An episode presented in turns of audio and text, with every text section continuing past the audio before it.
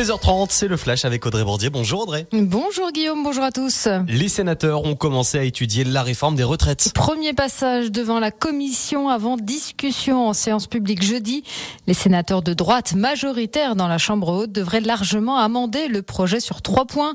Le rétablissement des droits pour les mères de famille, l'accélération de la disparition des régimes spéciaux et amélioration du dispositif de maintien dans l'emploi des seniors. La France réputée pour sa gastronomie et ses monuments, les touristes étrangers ont rapporté 58 milliards d'euros l'année dernière, un record et une bonne nouvelle pour une industrie devenue majeure dans le pays.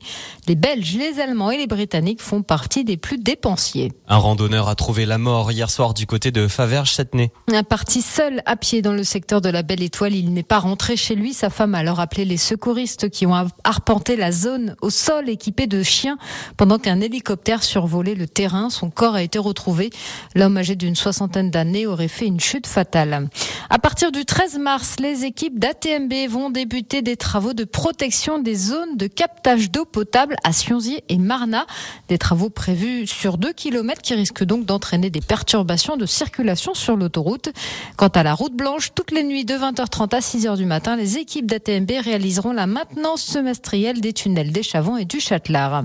Record d'inscription pour Glisse Cœur. La 14e édition est prévue au Grand Bornand du 24 au 26 mars. Pas moins de 175 équipes vont prendre le départ de cette nouvelle aventure au profit du Fonds de dotation pour l'enfance avec comme association phare l'association Chamonnière à chacun son Everest. Les Français ont eu une journée compliquée aujourd'hui au mondiaux de freestyle. Il y avait une épreuve de slopestyle à Bakuriani en Géorgie et lors de la finale, Tesla 2 a lourdement chuté à la réception d'un saut.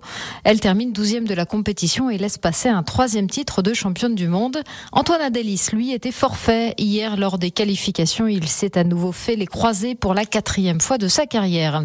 Pas de podium non plus en ski de fond lors des mondiaux de Planica en Slovénie. Les femmes étaient en piste pour l'individuel aujourd'hui. La première tricolore Flora Dolci est arrivée 13e à plus d'une minute de la gagnante, l'américaine Jessie Diggins. Merci beaucoup Audrey. Point plus complet sur l'actualité des deux Savoie avec le journal tout à l'heure à 17h.